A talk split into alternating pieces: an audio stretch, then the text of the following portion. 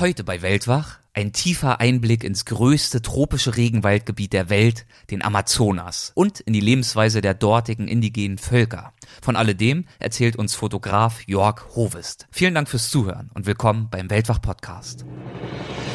Gespräche mit Landeskennern und Abenteurern. Einblicke in faszinierende Orte. Aufregende Geschichten von unterwegs. Das ist der Weltwach-Podcast mit Erik Lorenz. Es gibt indigene Völker, die leben völlig isoliert, ohne Zugang zur Zivilisation. Das sind Urvölker, von denen es sehr wenige gibt. Diese Menschen brauchen nichts von dem, was wir haben. Und das ist natürlich unfassbar interessant. Das ist unbeschreiblich, wie schön das ist. Wie schön die pure Natur ist mit dem nackten Menschen, so wie wir erschaffen wurden der feuchte Boden, durch den man läuft oder die warmen Flüsse, durch die man schwimmt oder die sternklaren Nächte. All diese Eindrücke, diese Sinneswahrnehmung bleiben auf ewig in Erinnerung, weil man sie nicht jeden Tag hat. Und das sind so die schönsten Erinnerungen meiner Reisen aus fernen Ländern. In Folge 61 hat uns Jörg Hovest von seinen Erlebnissen in Tibet erzählt. Dieses Mal dreht sich alles um den Amazonas. Für seinen Bildband 100 Tage Amazonien, meine Reise zu den Hütern des Waldes, war Jörg in Peru, Brasilien, Venezuela und in Ecuador unterwegs und er hat dort Völker wie die Matis, die Xingu oder auch die Yanomami porträtiert. Letztere, die Yanomami, kennen die aufmerksamen und auch gedächtnisstarken Hörer unter euch schon aus Folge 19, in der Rüdiger Neberg bei uns zu Gast war. Rüdiger Neberg hat sich für dieses Volk, die Yanomami-Indianer Brasiliens, ja auch besonders stark engagiert. Der Amazonas hat Jörg Hovest tief ins Amazonasbecken hineingeführt, in dem viele Teile nahezu unerforscht sind und in denen nur noch wenige indigene Völker auf traditionelle Art und Weise leben. Jörg ist ihnen begegnet und hat mit Schamanen und Stammesältesten eine Reise durch die Regenwaldwelt angetreten und er schlug sich damit mit seiner Machete einen Pfad durch den Dschungel, er paddelte auf unzähligen Flüssen, er aß Piranhas und er zog sich traditionellen Stammesriten. Also viel Stoff für ein interessantes Gespräch, denke ich. Dabei wünsche ich dir jetzt viel Spaß. Hallo Jörg, willkommen zur zweiten Runde bei Weltwach. Ich freue mich, dass du wieder mit dabei bist. Hallo, grüß dich. Wie es zu deinen Reisen durch Tibet gekommen ist, das haben wir in der letzten Folge mit dir besprochen. Der Auslöser war deine Begegnung mit dem äh, Dalai Lama und dein Versprechen an ihn, Tibet so zu zeigen, wie es heute ist, es zu porträtieren. Du hast dieses Versprechen dann eingelöst und hättest danach theoretisch ja durchaus auch zu deiner vorherigen Profession zurückkehren können als Modefotograf und ja, das Tibet-Projekt sozusagen als einmaligen Ausreißer dann abstempeln können. Das hast du aber nicht gemacht. Warum hast du dich dagegen entschieden, so weiterzumachen, wie du vorher unterwegs warst? Uh, ich glaube, zum einen war das natürlich eine 180-Grad-Drehung vom Modebusiness auf einmal in dem Bereich Reise, Dokumentation ja, und Abenteuer. Und insgemein war das mein sehnlichster Wunsch schon als Kind, irgendwann mal für National Geographic arbeiten zu können. Und das dann geschafft zu haben, meißelt natürlich eine neue Ära in den Stein. Ja. Von dem Moment an geht man nicht mehr zurück. Und die Menschen wollten wissen, was ich als nächstes mache. Ja. Die, Tibet war sehr erfolgreich, war in aller Munde. Ich kam in den Genuss, zum ersten Mal in Fernsehauftritten präsent zu sein und viele Interviews. Und dann wollte man wissen, was ich als nächstes mache. Und wie sahen deine Überlegungen diesbezüglich aus? Wie hast du angefangen, über das nächste Projekt nachzudenken? Ähm, sagen wir es mal so, ich wollte nicht irgendetwas erfinden. Ich wollte, dass das zweite Projekt genauso authentisch bei mir ist wie die Nummer eins. Und die Messlatte war hochgelegt, aber ich habe einfach in mich hineingeschaut und versucht darüber nachzudenken, was mich bewegt und was, was mich vielleicht auch noch in meinem Unterbewusstsein einholt und ja, worauf die Welt momentan vielleicht nicht so schaut. Ja? Das sind so die Themen, die, die mich sehr reizen und da stand dann Südamerika vor der Tür. Wie bist du dann auf das Thema Amazonien gekommen? Amazonas, der Amazonas hat eine Vorgeschichte in meinem Leben, der vielleicht dazu führt, dass ich dieses Projekt äh, gemacht habe. Meine erste große Liebe, ich war damals 15 Jahre alt, dieses indigene Mädchen traf ich in Venezuela, im Dschungel von Venezuela, mitten im Amazonas-Regenwald. Und äh, sowas vergisst man nicht, ja. Sowas vergisst man sein Leben nicht. Und ich wollte immer mal wieder zurück was natürlich völliger Blödsinn war, mit 15 irgendeinem Mädchen das zu versprechen. Und ja, damals gab es kein Internet, keine Handys, kein gar nichts. Und ähm, ich habe das nie vergessen. Und ja, dass wir dem Amazonas-Regenwald ausbeuten, ist, glaube ich, allen Menschen klar. Aber dieses Thema ist nicht mehr populär. Das war in den 90ern sehr stark, als noch Aktivisten mit Schildern über die Straße gingen. Aber was ist heute mit dem Regenwald los? Was ist überhaupt mit dem Ozonloch los? Das, das sind so Sachen, die sind irgendwie nicht mehr in unseren Medien vertreten. Und äh, dahingehend wollte ich dieses Projekt nochmal ins Leben rufen, zu schauen, wie es den indigenen Völkern, diesen Waldbewohnern, ja, teilweise isoliert lebende Völker, wie es um diese Menschen besteht. Ist, ja. Was, wie geht es denen? Sind die immer noch so gefährdet? Wurden die ausgerottet? Sind die in Gefahr? Das wollte ich porträtieren und eine Karte erstellen, um zu zeigen, dass man hier und dort aufpassen muss. Ja. Und ein Ist-Zustand. Hattest du irgendein spezielles Vorwissen über das Leben oder auch das Überleben im Dschungel, im Regenwald?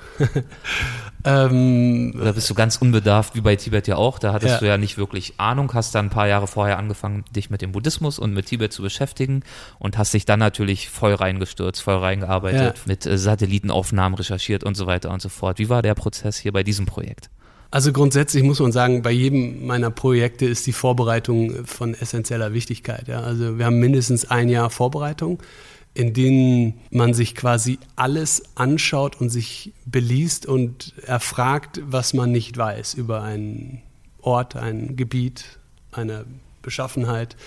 Und danach muss man Sachen ausprobieren. Ja? Man darf natürlich keine Angst vor Sachen haben und vor Orte und vor unterschiedlichen Klimen oder Gegenden. Aber das habe ich auch nie. Ja? Ich habe eigentlich mehr Angst in Großstädten als im Dschungel oder im Himalaya oder in der Antarktis. Ja? Das heißt, man sollte sich vorbereiten, man sollte wissen, was man macht, was man machen kann und dann sich anpassen und vor allen Dingen akklimatisieren in den jeweiligen Ländern. Und so habe ich quasi über 100 Tage im Regenwald gelebt, überlebt. Und in welchem Maße hat dich der Regenwald dann dort schließlich gefordert? War das oh. alles halb so schlimm oder haben dir Klima, Tier, Pflanzenwelt doch zu schaffen gemacht? Uh, sagen wir es mal so, für, jeder hat da andere, die Schmerzgrenze ist bei jedem Menschen anders, ja. Und ähm, ich liebe solche Sachen. Also ich werde durchaus konform mit keinem Komfort. konform, mit ohne, konform ohne Komfort. Genau. Die Umstellung ist das Schwierigste in der Zeit, wo man ganz frisch ankommt. Wie gesagt, man muss sich akklimatisieren, man muss erstmal wieder lernen zu hören, lernen zu riechen, zu sehen, zu schmecken. All das können wir gar nicht. Wir haben das lange, lange verlernt. Ja. Diese, dieses feine Gespür, diese Sensibilität zu bemerken, was seine, wie seine Umwelt auf einen wirkt. Ja. Das kennen wir nur von der Stadt, aber das ist weit entfernt von der Natur das neu zu erlernen, ähm, ist das Schwierigste. Aber wenn man das einmal drauf hat, wenn man sich völlig akklimatisiert hat, dann wird man selbst zum kleinen Waldmensch und rennt wie Mogli durchs Unterholz. Wie stark unterscheiden sich denn die Lebensweisen der Naturvölker, die du besucht hast? Oh, zu unseren Lebensweisen? Auch untereinander. Ähm, oh ja, das ist ein interessantes Feld. Also zum einen muss man sich vorstellen, es gibt indigene Völker, die leben völlig isoliert ohne Zugang zur Zivilisation. Ja. Das sind Urvölker, von denen es sehr wenige gibt. Diese Menschen brauchen nichts von dem, was wir haben. Sie wissen auch meistens nichts von dem, was wir haben. Ja.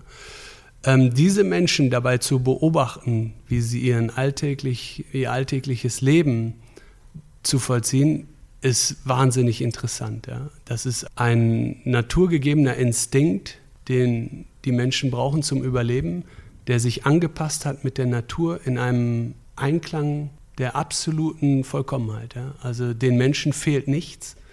Man selbst ist der Störfaktor da und merkt auch schnell, wie überflüssig alles ist, was man mit hat, ja? angefangen bei Kleidung, und wird dann Zeuge einer Welt, wie sie vor tausend Jahren schon stattgefunden hat. Aber das funktioniert. Und das ist natürlich unfassbar interessant. Das ist un unbeschreiblich, wie schön das ist.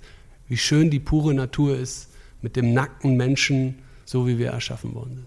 Das heißt, du hast wirklich auch diese sehr zurückgezogen lebenden Völker besucht zum Teil. Warst zum Teil, glaube ich, der erste Europäer, den diese Menschen gesehen. Das war Ziel dieser Aufgabe dieses Projektes. Also das um ist das ja auch eine Verantwortung, ne, die du dann mit dir trägst, dort gewissermaßen Botschaft dieser anderen Welt zu sein. Ja, die Botschaft oder die Verantwortung, die liegt bei uns Menschen, nicht bei denen. Ja. Wir sind die Störfaktoren da und äh, das könnte man jetzt natürlich kritisch sehen, dass ich dort war. Aber Ziel und äh, Projektaufgabe dieses Buches und dieser Kampagne war, dass ich eine Karte erstelle, in der ich ganz genau Störfaktoren aufzeichne, die in einer maßgeblich zu kurzen Distanz diesen Völkern zu nahe kommen. Weil beide wissen nicht davon. Der, das Urvolk weiß nicht, dass die Maschinen kommen und die Maschinen, denen ist es egal, ob da ein Urvolk kommt. Und das Zusammentreffen dieser Welten ja, führt immer zur Ausrottung dieser indigenen Völker. Und es gibt nicht mehr viele von diesen Völkern. Das muss gestoppt werden. Und wir haben das mit unseren Kampagnen, mit unseren Aktionen, mit meiner Arbeit als Journalist, als Fotograf geschafft, diese Störfaktoren aufzuhalten. Und das ist ein großer Erfolg, dem ich diesem Projekt zuschreibe. Und dafür sollte ich und musste ich durchaus diese Völker besuchen und äh, porträtieren. Ne? Was sind das für beispielhafte Störfaktoren, die du da zumindest aufhalten konntest? Ja, wir können vielleicht das größte maßgebliche Erfolgsprojekt mal beschreiben. Das war in Peru einer, einer Plantage, einer ja, verdeckten Sojaplantage, äh, Kakaoplantage, Soja und Kakao die sich so groß ausgeweitet hat, man, dass man das äh, durch Satellitenbilder schon erkennen kann. Ja? Und nur mit der Hilfe und der Aufklärung verschiedener NGOs und Organisationen und den Leuten vor Ort konnten wir diese Aufnahmen machen, zum einen von diesen großen äh, Zerstörungen des Primärwalds auf den Plantagen, aber als auch die indigenen Völker, die nicht mal in 50 Kilometer Luftlinie Entfernung leben. Ja?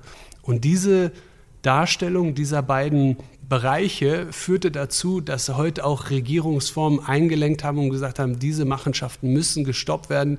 Diese Menschen gehen dort in ein Territorium, das beschützt werden muss. Hier muss der Mensch vorrangig, dem muss geholfen werden. Und diese Plantage wurde heute stillgelegt. Ja. Sehr schön. Als ein Beispiel, genau. Mit welchen anderen Problemen sehen sich diese Menschen konfrontiert? Oh ja, leider, großes Thema. Leider ist es nicht mehr nur Holz. Ja. Früher gab es ja immer diese Edelhölzer, Tropenhölzer. Heute ist die Nutzung dieser Landflächen quasi von doppelter und noch viel wichtiger Bedeutung, weil das sind Agrarflächen geworden, auf denen heute Soja angepflanzt wird. Ja. Wir müssen uns vorstellen, dass der weltweite Hunger für fast acht Milliarden Menschen nicht mehr ohne diese Agrarbewirtschaftung irgendwie umgesetzt werden kann. Ja, wir brauchen Soja primär für, für die Nutztiere, die gefüttert werden müssen mit diesem Soja. Und das ist eine Gewalt und eine Größe und eine Menge, die schon fast unvorstellbar ist. Ja, wir schaffen es nicht mehr, den Welthunger zu stillen, ohne dafür in Südamerika große, große Flächen an Tropenholz zu forsten, um da darauf Soja anzupflanzen. Und das ist ein großes Übel. Ja. Es hat eine direkte Einwirkung auf, den, auf das Klima, auf das Wetter, auf die Zirkulation, auf die Hitze, die dort entsteht und natürlich auch auf die Umwelt. Ja. Diese Sojaplantagen, die sind voll mit Pestiziden, die werden gedüngt und gestreut und vergiftet, sodass sie genetisch manipuliert noch schneller wachsen können und geerntet werden können. Dadurch versickert natürlich diese diese Schadstoffe versickern im Boden, worauf das Grundwasser verseucht wird, aber auch die Luft und die Menschen, die dort leben und arbeiten, sind alle krank geworden. Ne? Und diese ganzen Gebiete, sie sind heute verseucht. Wir reden über eine Größe, fast so groß wie halb Europa. Ja? Das sind alles Sojafelder, wo früher mal Regenwald stand. Auch der Ort in Venezuela, wo du vor 20 Jahren deine erste große Liebe kennengelernt 25 hast. Jahre. 25 Jahre mittlerweile schon. Auch dieser Ort hat sich ja stark verändert im Vergleich ja. zu damals.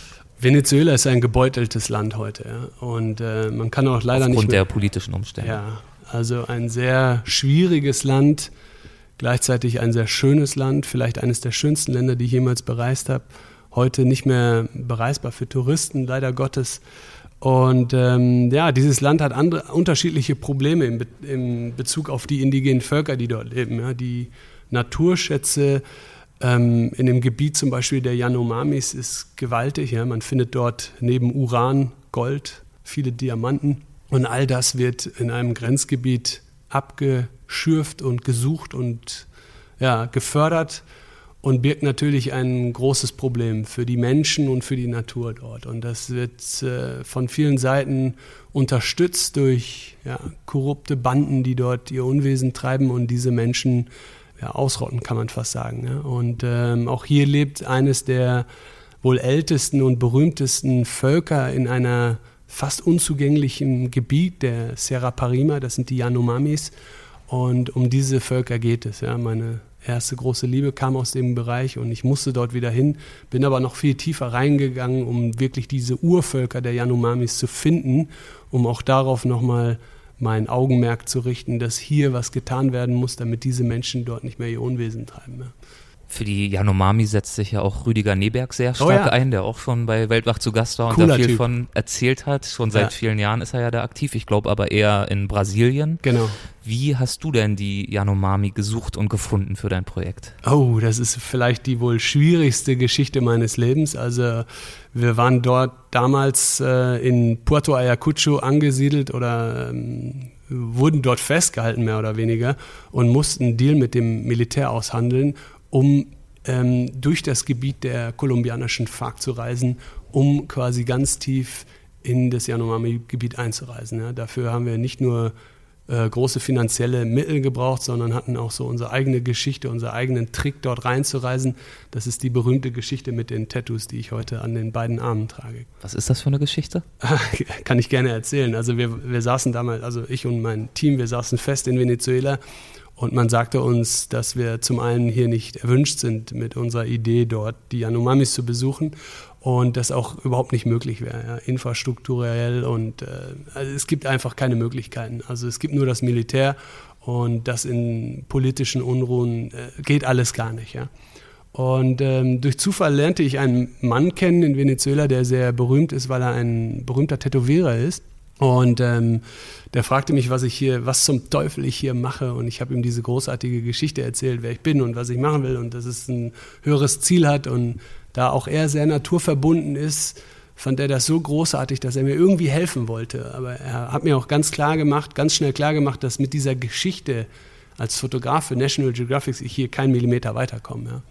Und dort haben wir einfach die Geschichte verändert. Ja. Du musst dir vorstellen, äh, man hängt dort fest in Puerto Ayacucho, einer, einer Stadt, die vom Militär dort regiert wird, in der Nähe de, des, äh, des Niemandsland quasi, des ewigen Dschungels.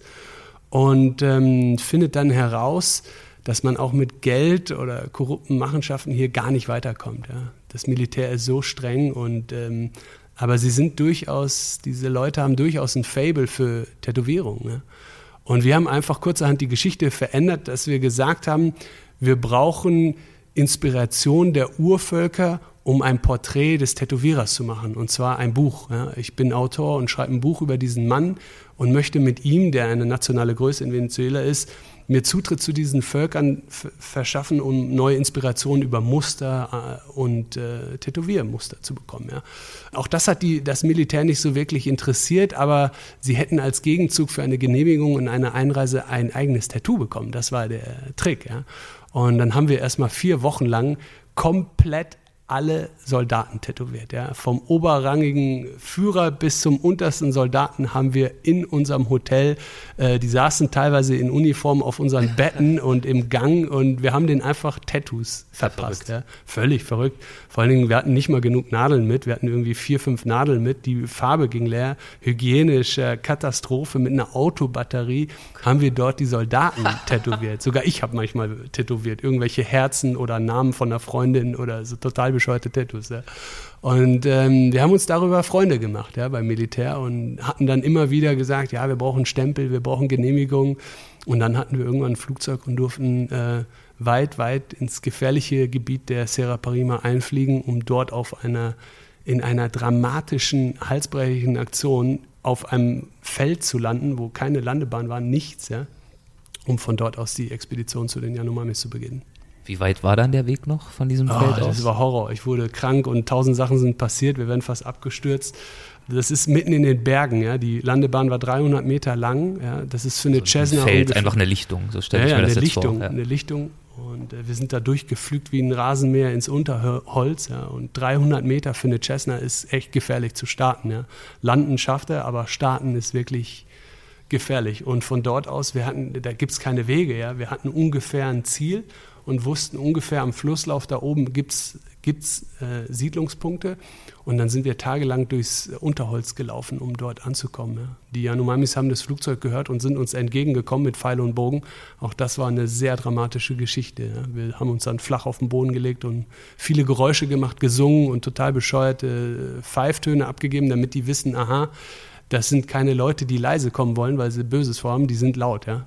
Genauso hat es Rüdiger Neberg auch gemacht. Genau, er hatte eine Mundharmonika dabei und hat dann irgendwelche Lieder gespielt, genau. um deutlich zu machen, hier kommt ein ganz äh, harmloser daher. Genau, und von ihm habe ich das sogar. Ach, was, ja. Ich hab, äh, von ihm habe ich diese, diese Idee, laut zu sein. Wir ja. haben Kinderlieder gesungen, ja, die Schlümpfe und Biene Maya und so laut wir konnten, so sind wir durch den Dschungel marschiert. Trotzdem standen die Yanomamis mit Pfeil und Bogen irgendwann vor uns und wir haben uns dann flach auf den Boden gelegt und äh, ein paar Geschenke hochgehalten und dann ging das. Ne? Wie habt ihr euch dann verständlich gemacht und angenähert? Also wir hatten jemand dabei, der von den benachbarten ähm, Yakuenas war, einem Stamm, das quasi in der Nähe der Yanomamis lebt und zu dem auch Yanomamis kommen, weil sie einfach wie im Transit durch diese Dörfer lau laufen, um Waren auszutauschen ja? und, und äh, Jagdgut Tiere auszutauschen. Und dieser Mann, den hatten wir beauftragt, mitzukommen, weil er war der Meinung, er könnte zumindest zehn Wörter. Ja? Hallo, Frieden, Geschenke, Hilfe, Wasser, Essen, so. Ja? Und ähm, den hatten wir mit. Er konnte aber auch kein Englisch. Ja? Das heißt, wir hatten wiederum einen Typen vom Militär mit, der zumindest ein paar Wörter Jekuenisch kannte. Und das war echt eine bunte Mischung aus Wörtern. Und ähm, der Rest ist dann einfach intuitive Gestikulation mit diesen Menschen. Ganz vorsichtig, ganz sensibel. Man setzt sich erst auf den Boden, man beobachtet, man zeigt, ja, man wartet Reaktionen ab. Und so kommuniziert man mit Menschen auf der ganzen Welt. Also ich hatte nie das Gefühl, ich kann mich mit jemandem nicht verständigen. Aber das ist einfach was ganz Sensibles. Wie lief dann eure Ankunft im ersten Dorf ab? Oh, die war erstmal dramatisch, weil wir den Yanomamis, den Kriegern, folgen mussten. Die haben gesagt, okay, lauft uns hinterher. Und die rennen echt wie Tarzan durch den Wald. Und das schaffen wir nicht. Ja? Das heißt, wir haben die hunderttausendmal verloren, mussten wieder rufen. Dann haben die irgendwo gewartet und für deren Verständnis mussten wir einfach nur 100 Meter weiterlaufen und wir waren hoffnungslos verloren. Und das hat ewig gedauert, bis wir den folgen konnten, überhaupt das Dorf zu gelangen. Und irgendwann kommt dann eine Lichtung, wo dann Bäume gefällt sind und dann leben Menschen. Unglaublich, also unvorstellbar, wenn man in ein Dorf kommt mit vielleicht 60, 70 Menschen, wo noch nie, noch nie ein Mensch aus der Zivilisation angekommen ist. Ja. Man merkt das ganz deutlich an den Frauen und an den Kindern, die haben sowas noch nie gesehen. Ja. Das sind die Menschen, die das Dorf nicht verlassen. Das sind nur die Krieger und die Jäger, die einen Umkreis bilden von mehreren Kilometern, die natürlich dann Kontakt haben zu Leuten, zu anderen Völkern, die vielleicht auch äh, Textilutensilien oder mal eine Pfanne haben und das tauschen mit einem Tapir oder einem gejagten Fisch oder so. Ja. Aber die Menschen in dem Dorf, die Kinder und die Frauen und die Eltern, ja, die haben noch nie Leute aus der Zivilisation gesehen und da, da, da reist man ein wie ein Astronaut, ja, mit all seinen Goro-Tags und Labels und Reißverschlüssen und Knöpfen und Taschen und äh, ich werde diesen Moment nie vergessen, wo eine Frau einfach meinen Reißverschluss am Arm, der überhaupt keinen Sinn macht, immer hoch und runter, hoch runter, der fand das, die fand das so lustig, dieses Geräusch. Und ich fand es auch lustig, weil sie so fasziniert war von diesen, von diesen Zähnen. Ja, das sind eigentlich Zähne, die denken, wow, was ist das für ein Tier? Es ist ein Reißverschluss, der lustige Geräusche macht und überhaupt keinen Sinn macht im Leben. Ja. Für mich, für meine Jacke war das nur eine Belüftung. Ja. Und für diese Menschen ein Wunder. Die haben sich dann alle um meine Jacke versammelt und diesen Reißverschluss angeguckt. Ja. Wie liefen die ersten Stunden ab nach eurer Ankunft? Habt ihr euch da ähm, in der großen Dorfhütte ums Lagerfeuer versammelt, ganz klassisch, oder wie kann ich mir das vorstellen? Also, das ist nee, noch viel sensibler. Man, man, man kommt dem Dorf näher in dieser Lichtung und die Krieger rennen vor, ja. Die Menschen in dem Dorf, die springen alle auf und verstecken sich, rennen weg. Und man selbst bleibt ungefähr ja, 50, 60, 70 Meter vor dem Dorf sitzen und bleibt erstmal sitzen macht keine Geräusche und beobachtet nur und wartet, bis einer der Krieger oder der Jäger zurückkommt und uns ein Zeichen gibt, dass man langsam näher kommen darf. Ja? Wenn man dann näher kommt, sind die Menschen immer noch weg, das Dorf ist leer. Ja? Und dann setzt man sich am Rand des Dorfplatzes oder des zentralen Mittelpunkts nieder und macht erstmal gar nichts. So, dann kommen die Ältesten vor mit den Jägern, die bilden einen Kreis, ja? und dann kommen die ersten Kinder von hinten an, die Frauen und dann versammeln die sich alle um einen. Das dauert Stunden. Ich könnte ein Buch darüber schreiben. Ja? Die Eindrücke sind irre. Die sind irre. Ja? Die Leute würden einen am liebsten anfassen. Man selbst sollte das tunlichst vermeiden. Ja? Man muss da wirklich aufpassen. Ich wurde auch sehr krank in diesem Dorf. Ich habe mir Parasiten eingefangen, nicht von den Menschen, aber von dem Wasser, das ich getrunken habe. Und könntest gleichzeitig selbst auch ein Krankheitsüberträger wahrscheinlich sein. Das ist das Problem, ja. Also man darf dort nicht einreisen, wenn man eine Grippe hat oder eine Erkältung oder irgendeine ansteckende Krankheit. Das würde diese Menschen ausrotten. Ne? Also ganz vorsichtig, ganz behutsam muss man das auch in einer Zeit beobachten, in der man dort hinreist. Wenn man merkt, man fühlt sich nicht gut, sofort umdrehen. Ja? Das ist lebensgefährlich für diese Menschen. Die haben keinen Immunschutz, den wir haben. Ne? Wie lange hat es dann gedauert, bis du das Gefühl hattest, diese Scheu weicht der eben schon beschriebenen Neugierde, zum Beispiel ja. mit dem Reißverschluss die Szene und das sind einer gewissen, ja, ich weiß, weiß gar nicht, ob man es als Gastfreundschaft dann bezeichnen kann, aber zumindest, dass ihr euch ja dann, glaube ich, schon willkommen geheißen gefühlt ja. habt. Also es fängt immer an mit den Kindern. Ne? Das Lachen der Kinder, die Augen der Kinder, die Berührungspunkte, die Kinder kommen zu einem und, und wollen natürlich alles sehen und erkundschaften. Und dann mache ich gerne auch Witze und mach, äh, verarsch mich selbst, mache mich zum Clown, streck die Zunge raus, dass ich das Lachen sehe dieser Menschen. Und dann merken die auch, hey, der, hat, der, der ist positiv, ja, der macht Witze und der bringt uns zum Lachen. Und so entsteht dann so eine eine zwischenmenschliche Begegnung, die überschwappt auch auf die Älteren und auch auf die Frauen. Ich habe dann zum Beispiel gesehen, dass die eine Frau eine, eine Art Kamm hat, ja, und die hat sich damit gebürstet und ich hatte auch eine Bürste mit, ja, und dann habe ich ihr einfach mal meinen Kamm gezeigt und, und den hat sie mit ihrem Kamm verglichen und dann, das war total irre, weil mein Kamm war einfach nur eine Plastikschablone mit Zacken drin, also ganz leicht, ganz dünn und ihr Kamm auch aus Holz, ja. Und jetzt muss man sich vorstellen, beide Welten haben sich nie gesehen. Sie baut ihren Kamm, so wie sie sich vorstellt, dass sie sich damit gut kämmen kann. Und wir auch, aus Plastik durch eine Fabrik. Ja. Und es ist immer noch dasselbe, aber grundverschieden vom Material. Ja. Aber wir hatten denselben Gedanken. Der Urmensch vor tausend Jahren baut sich einen Kamm aus Holz. Und wir bauen es heute noch genau so. Genau so. Äh, irre, ja. Und sie wollte dann unbedingt meinen Kamm haben und ich habe ihren Kamm bekommen. Heute eines der schönsten Souvenirs, ja, diesen Kamm in der Hand zu halten und zu wissen, ey, das ist der menschlichste Gedanken überhaupt, etwas zu bauen, was heute dann so aussieht in unserer Welt. Irre. Ist es dir gelungen, darüber hinaus noch weitere Einblicke in den Alltag in diesem Dorf zu erlangen? Zum Beispiel oh ja. Traditionen, Rituale, ja. Jagden? Absolut. Also ich könnte, wie gesagt, ich könnte ein Buch darüber schreiben. Ja. Die Hast Menschen, du ja gewissermaßen auch, aber du meinst nur zu diesem einen Nur zu dem, Besuch, genau. Ja. Die Menschen sind Animisten. Ja. Sie glauben an die Welt der Tiere, der Spiritualität, Sonne, Mond und Sterne, ja, was auch das einzig Sinnvolle ist zum Überleben dieser Gruppen, dieser Menschen. Ja. Ähm, ich bin großer Fan dieser Religion oder diese, diese Glaubensrichtung, weil es das einzig natürlich Verständliche ist. Ja. Man kann das nachvollziehen. Ja. Die Geister des Waldes ist das, was man nicht weiß und nicht hört und nicht sieht. Und die Geräusche und die Eindrücke, Himmel, Sonne, Mond und Sterne, das ist ein Kreislauf in der Natur, in dem die leben, mit dem die umgehen können. Ja. Und äh, den ahmen die nach. Ja. Also sie haben ihre Götter, sie haben ihre oder ihre Wesen in der Nacht, sie haben ihre großen Tiere und demnach schmücken sie sich und bemalen sich. Und das ist faszinierend zu sehen, wenn diese Menschen Tiermuster nachmimen auf ihrer Haut, das Fell des Leoparden oder die Zahnreihen äh, der, des Krokodils oder ähm, die Tupfer der Schlange. Und all das findet man in deren Gesichter wieder. Und ähm, das ist interessant, ja, diese Tradition, diese Kultur so zu begegnen.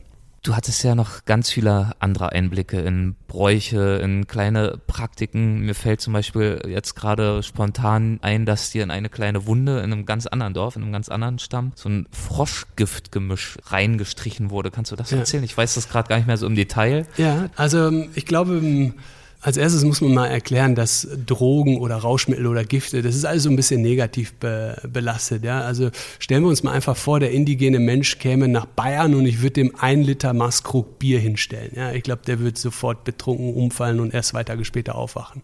So, umgedreht komme ich jetzt in deren Welt und bin auch in, interessiert daran, was diese Menschen benutzen, um einen anderen Zustand zu erlangen, Entspannung, Rausch, wie auch immer. Ja?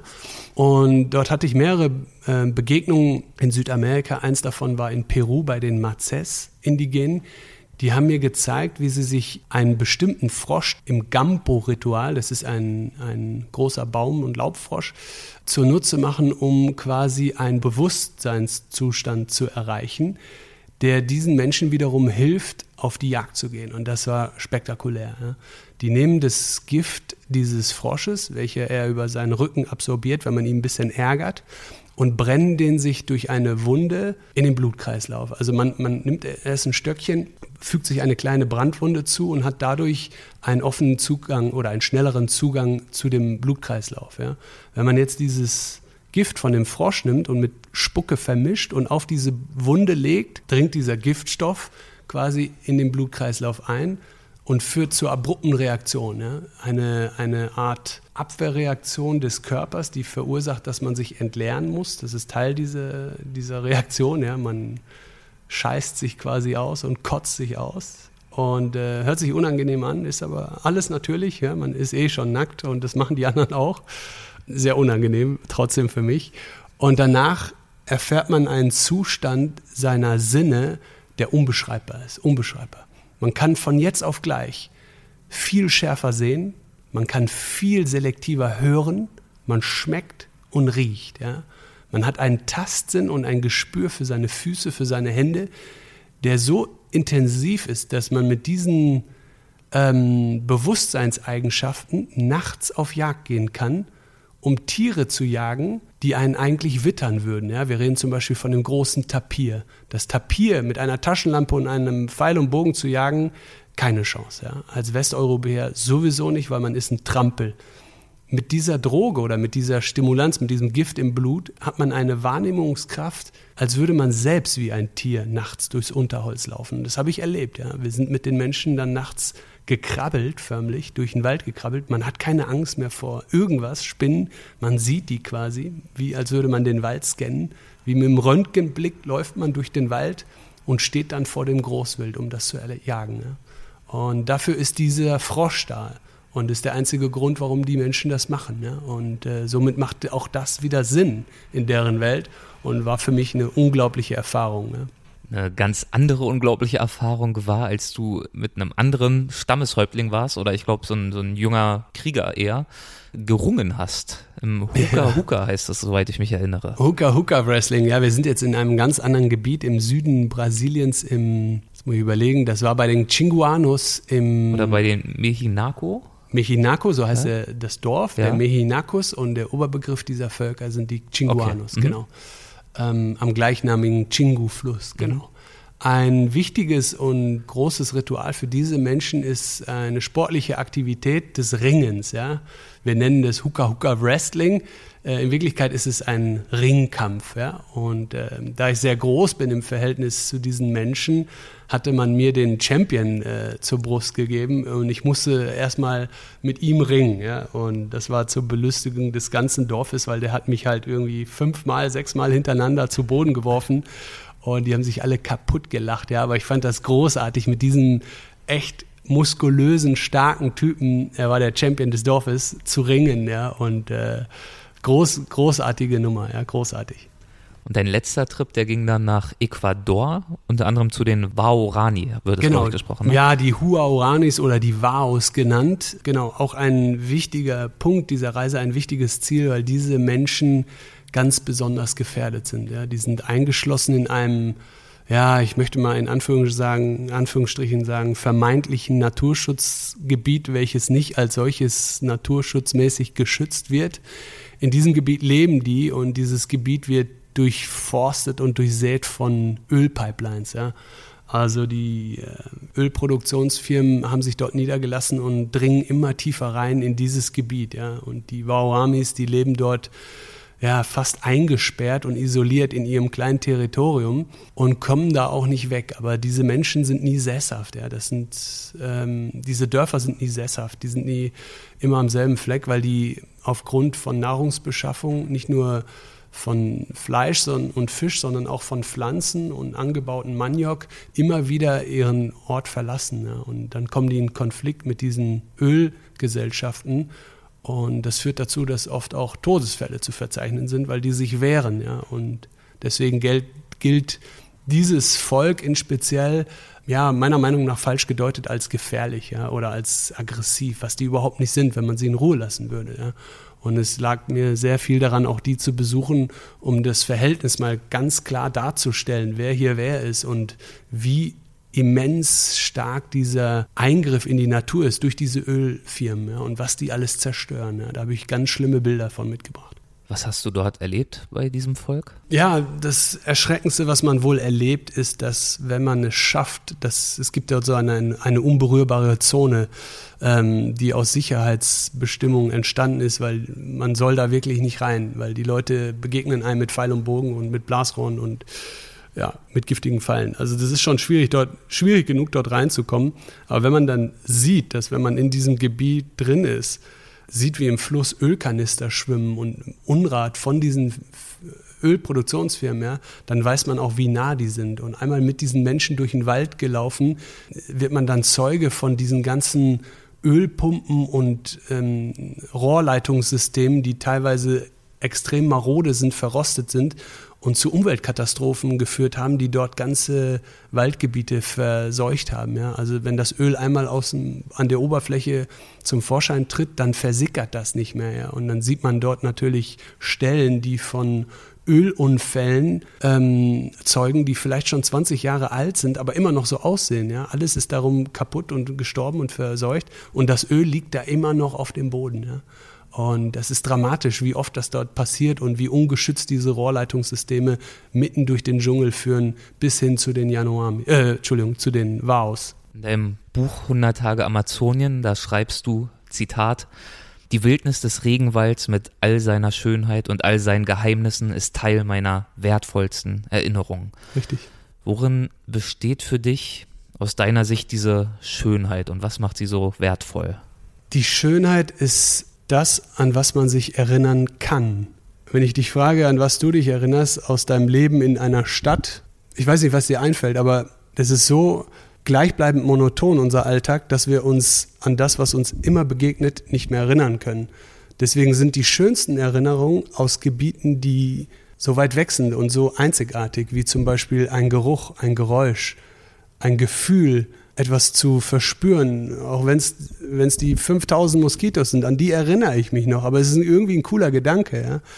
Oder einfach der feuchte Boden, durch den man läuft, oder die warmen Flüsse, durch die man schwimmt, oder die sternklaren Nächte. All diese Eindrücke, diese Sinneswahrnehmung bleiben auf ewig in Erinnerung, weil man sie nicht jeden Tag hat. Und das sind so die schönsten Erinnerungen meiner Reisen aus fernen Ländern. Die Menschen und die Sinneswahrnehmung, die in der Wildnis natürlich ganz besonders intensiv erfolgen, weil Absolut. es eben so anders ist als das, was wir hier erleben. Genau. Ein Umweltaktivist namens Paulo A. Dario hat das Vorwort geschrieben zu deinem Buch und er schreibt darin, die indigenen Völker seien unsere besten Verbündeten im Kampf für die Wälder. Inwiefern können wir sie als Verbündete in Anführungszeichen nutzen oder ihnen zu einer Stimme verhelfen in diesem Kampf? Oh, große Aufgabe. Als erstes müssen wir diese Menschen als gleichwertige Menschen ansehen. Das sind Menschen in einer anderen Lebensform. Ja? Wir, wir, können uns nicht unbedingt vergleichen und gleiches Recht geltend machen, wenn wir sagen, ich lebe hier im Hochhaus, habe eine 40 Quadratmeter Wohnung und um mich herum leben noch 200 andere Menschen. Ja? Dann genügt uns allen diese 40 Quadratmeter. Der Mensch in dem Wald, den kann man so nicht einsperren. Der hat ein großes Gebiet, in dem er lebt mit seinem Volk, in dem er Jagd und Landwirtschaft betreibt oder was auch immer, ja. Dieses Recht muss man denen zusprechen, weil diese Menschen vor uns dort waren. Also wir gehen dort rein, aber die waren schon da. Das heißt, diese Menschen haben andere Verhältnismäßigkeiten zu ihrem Leben, die wir dulden müssen. Sie beschützen den Wald, sie halten ihn aufrecht, sie beschützen dadurch die Umwelt. Ein wichtiger Teil unseres Lebens ist diese Umwelt, diese Natur. Und das müssen wir akzeptieren. Und darüber hinaus sind sie die Hüter des Waldes, so auch der Titel meines Buches, die Hüter und Regularien über Kreisläufe, die eine Symbiose geschaffen haben, mit dieser Natur zu leben. Ja. Dort sind wir Eindringlinge, deswegen müssen wir sie akzeptieren, ihnen feste Territorien, Grenzen zusprechen, ja, Bereiche zusprechen, in denen sie sich bewegen können und leben können aber auf gar keinen Fall einwirken und dort äh, ja, Straßen hinplantieren für große Holzfirmen oder sonstiges. Ja? Also man muss sie an erster Stelle anhören und herausfinden, was sie brauchen, wer sie sind, wie das funktioniert. Ja. Und da bietet, das möchte ich betonen, dein Buch einen sehr schönen Anknüpfungspunkt für. Absolut. Ja. Hüter des Waldes, hast du gerade gesagt, ist der Titel, ist der Untertitel, nur dass wir nicht durcheinander kommen. Der Haupttitel 100 Tage Amazonien. Das kann man bei Amazon finden. Genau. Und überall, wo es Bücher gibt. Oder gerne mich auch an, äh, anschreiben, dann gibt es eine persönliche Signierung. Ja, sehr schön, gute Geht Idee. Verlinke auch. ich natürlich auch in den Notizen, äh, wie da deine E-Mail-Adresse lautet. Ich würde sehr gern zum Abschluss noch zu den Halbsätzen kommen. Das ist eine Kategorie, die wir immer mal wieder in Folgen haben. Das heißt, ich gebe dir einen Halbsatz und wir würden schauen, ob dir was dazu einfällt, was dir dazu einfällt. Cool. Kann ganz knapp sein oder auch ausführlicher, wie es dir gerade in den Sinn kommt. Das Wesentliche, das mir das Reisen schenkt, ist die Erfahrung, die ich daraus schöpfen kann. Eines meiner wohl schönsten Fotos im Amazonasgebiet habe ich geschossen, als ich ein Kind, ein Porträt der Yanomamis machen durfte. Wie war die Situation, als das entstanden ist? Das war dieser, ja, das ist ein Moment, man muss sich vorstellen, der Gegenüber weiß nicht, dass es eine Kamera ist. Ich hätte auch einen Schuhkarton hochheben können, er hätte mich angeguckt. Und diese Faszination, dieses Blitzen in den Augen eines Kindes, mich zu beobachten, ist die Aufnahme, weil er nicht weiß, dass es eine Kamera ist. Er ist fasziniert von mir und guckt mich genauso an. Und ich mache ein Foto von ihm. Er weiß niemals, er weiß bis heute nicht, dass ich ein Foto von ihm gemacht habe. Aber dieses Bild ist in meiner Erinnerung so stark, weil ich glaube, auch in mir steckt noch das Kind mit diesen blitzenden Augen, der begeistert ist von, von dem Unwissenden, von dem, was er nicht kennt, von der weiten Welt. Eine Begegnung im Amazonasgebiet, die mir besonders viel bedeutet, war?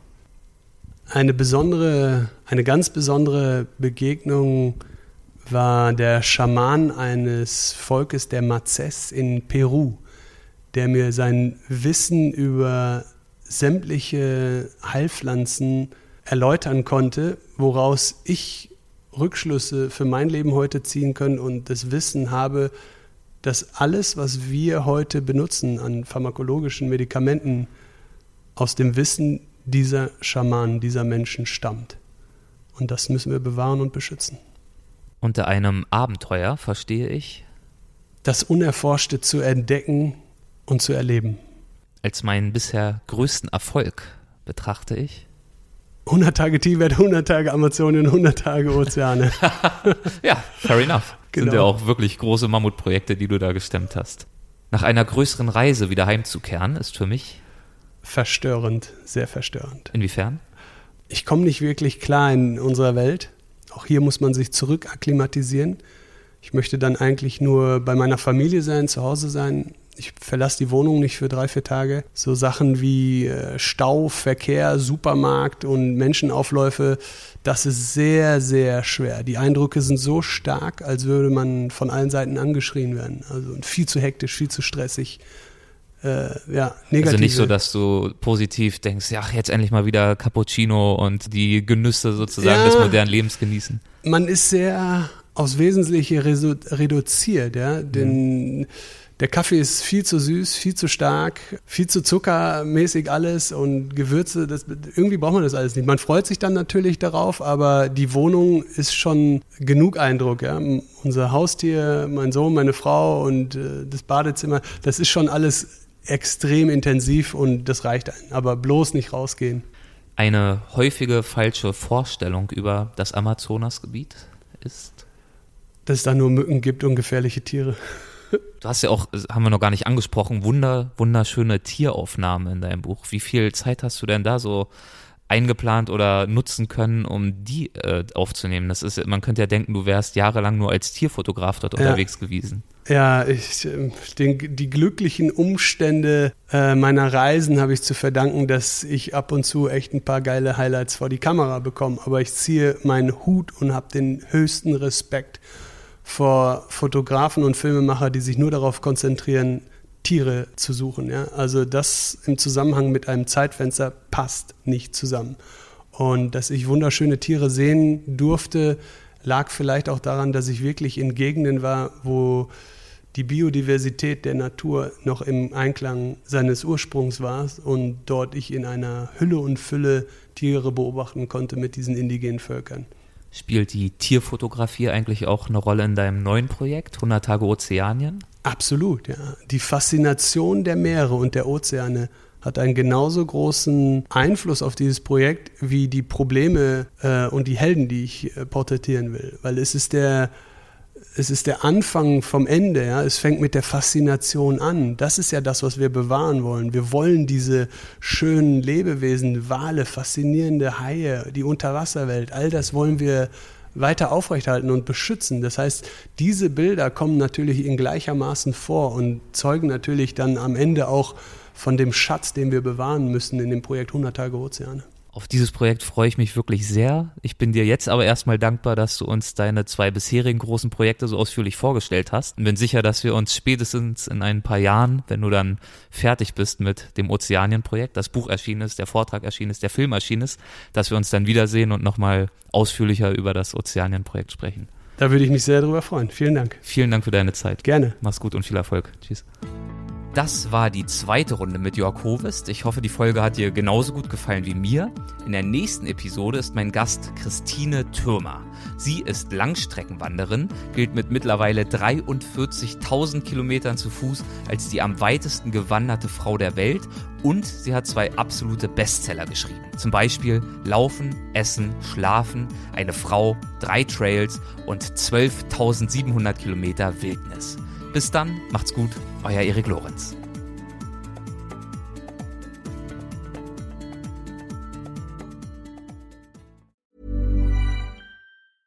Imagine the softest sheets you've ever felt. Now imagine them getting even softer over time. That's what you'll feel with Bowl and Branch's organic cotton sheets. In a recent customer survey, 96% replied that Bowl and Branch sheets get softer with every wash. Start getting your best night's sleep in these sheets that get softer and softer for years to come. Try their sheets with a 30-night guarantee. Plus, get 15% off your first order at bowlandbranch.com. Code BUTTERY. Exclusions apply. See site for details.